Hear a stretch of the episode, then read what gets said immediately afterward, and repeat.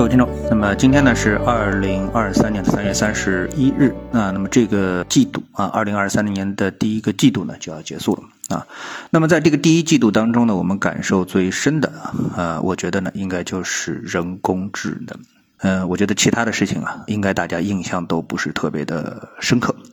那么随着人工智能啊这个愈演愈烈，那么我们感受到呢，可能第一啊不是。以国界为划分的，比如说中国的人工智能怎么样，美国的人工智能怎么样，而是更多的在思考啊，这个人工智能对整个的人类社会、对地球会产生什么样的一个深远的影响？那我相信呢，呃，想到这个问题的人肯定是越来越多啊。比如说我们在昨天啊就提到的马斯克啊，带领着一千多个硅谷专家在思考这样的一个问题。那么这个问题呢，我觉得啊。我们作为普通人呢，可能也是需要呢，呃，思考一下，因为啊，随着时间的推移，那么人工智能对我们的生活的影响会越来越大啊。那么举个例子而言的话呢，比如说智能手机，或者说呢滴滴打车啊。那么像这种事情呢，它在刚开始被创立的时候，可能大部分人都不会觉得跟自己有什么太大关系。年轻人呢，可能觉得哎，第一反应提升了我的生活的品味。而不是说提供了我生活的一个方便，但是呢，随着时间的推移呢，哎，大家就发现，如果说你现在还在用所谓老头机，而不是苹果安卓手机的话，那你可能寸步难行，各种的不方便随之而来。但这个呢，仅仅只是可以说十年内发生的事情，并没有用太多的时间。所以我刚才用的这个滴滴打车也是如此啊。很多人一开始滴滴打车刚出现的时候呢，以老年人的名义反对。这件事情，啊，还是呢，希望大家停留在扬手招车的这么的一个阶段。不仅是相关的政府的管理部门，包括个人消费者，都是相当一部分持这样一个态度。但是随着时间的推移，你可以发现，这种进步，技术上的一个进步，对人类生活的影响是无可阻挡的。那么今天呢，我们又面临了一个新的抉择，可能对大部分人来说，啊，人工智能跟它还。一点关系都没有，仅仅只是体现在，比如说股票的涨跌啊，或者是新闻当中啊，也仅仅是很少的一部分对此呢表示一个担心。但是呢，如果让你稍微深入的思考一下这个问题的话呢，你就会发现，或者你就会担忧，这个事情对你会产生越来越多的影响。那你把自己放在什么样的一个位置上？就像你是不是更早的使用智能手机啊？更早的学会滴滴打车，那对你的未来的生活可能就完全不同。包括更早，你是不是更早的学会使用计算机？再早，或者是啊，在学科的时候，你是不是更重视英语的学习等等？那可能对你的这个人生啊产生的影响都不一样啊。那人工智能，我们把它想成这样一个问题的话呢，我觉得呢，你就更好的理解为什么我们应该去拥抱它。好，那么当这个人工智能到了现阶段之后呢，哎，我发现啊。其实呢，我们就可以把这个地球上的生物分为三个类型：第一，普通的动物；第二，人类。这区别在哪里呢？动物没有智能，人有智能。然后呢，现在出现了第三种生物，叫人工智能。那么它们呢，各自的特点是不一样的啊。但是呢，对动物和人类来说啊，因为人类是来源于动物，所以呢，都面临着同样的一个问题，就是。族群的啊物种的一个延续，所以呢，在这个生育方面啊，采取的可以说都是一样的策略，在相当相当长的时间当中啊，这个都是采用的一样的策略，都是表现出了它的极端的动物性啊。所以我们现在看很多的这个生育政策啊，或者包括我们在历史上的这个生育问题啊，其实都是动物性的延伸。为什么？比如说我们以海洋动物为例，特别是鱼类啊，我们都知道这鱼啊下子啊。动不动就是几万个，甚至于上百万个，然后呢，以数量战胜危机。那么对人类社会来说的话呢，哎，不管是国家与国家之间的战争，还是人类跟自然的对抗，最后其实都靠生育来解决这个问题。只要人够多，一次性伤害不管是有多大，最终都能够靠人口填补回来，最终表现为一个国家对另外一个国家战争的胜利，或者是人类战胜了大自然。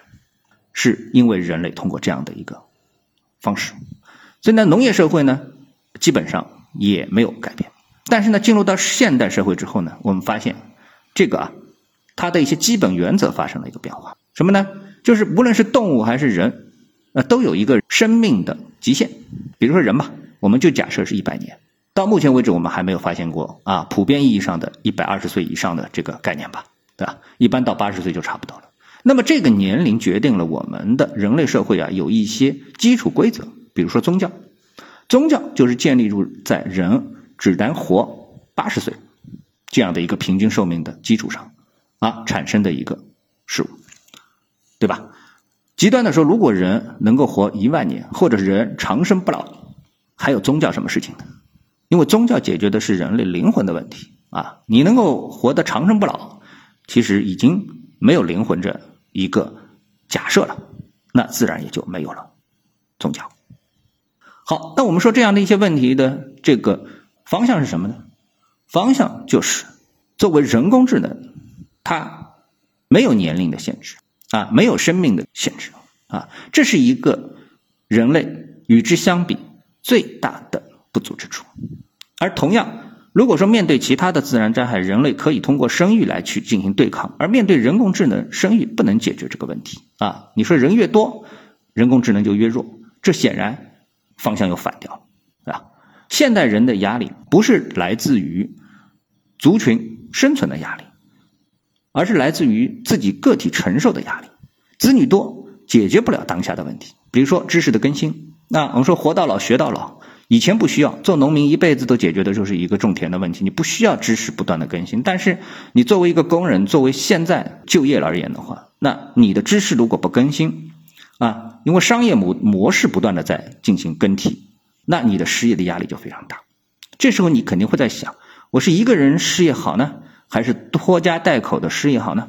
那这个在农业社会显然它不是问题，啊，好，那么当了这个人工智能啊，我们再往下想啊，进入到高智能阶段的时候，其实跟人类基本上区别不大。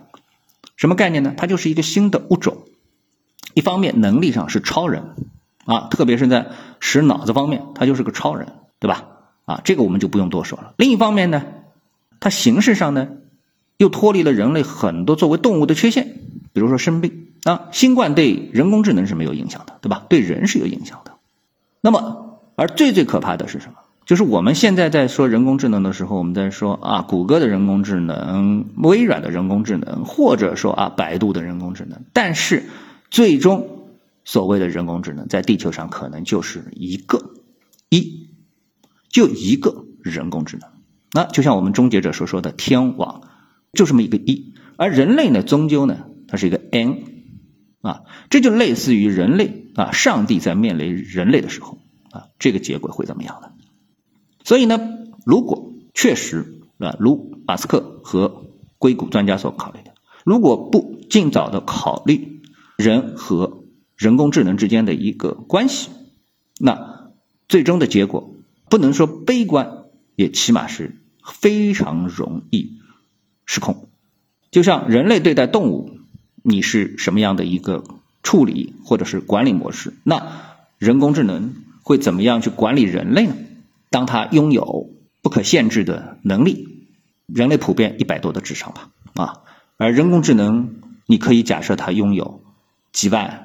多少的智商，对不对？那结果会如何呢？再加上人类是有情感的，而人工智能有情感吗？等等，这些可能其实都是问题。这个问题可能有人说离我们还非常的遥远，但是从过去的那么几十年的时间啊，包括我们去思考这个，就是回顾啊中国的改革开放，那你要知道人类社会进步的这个加速度。我相信有生之年都非常有可能看到一个非常确定的一个结果，而在这种情况下面，我们再去讨论生育率为什么会下降，我觉得这个命题就又有一点点搞笑吧。好，好，谢谢各位的收听，我们下次节目时间再见。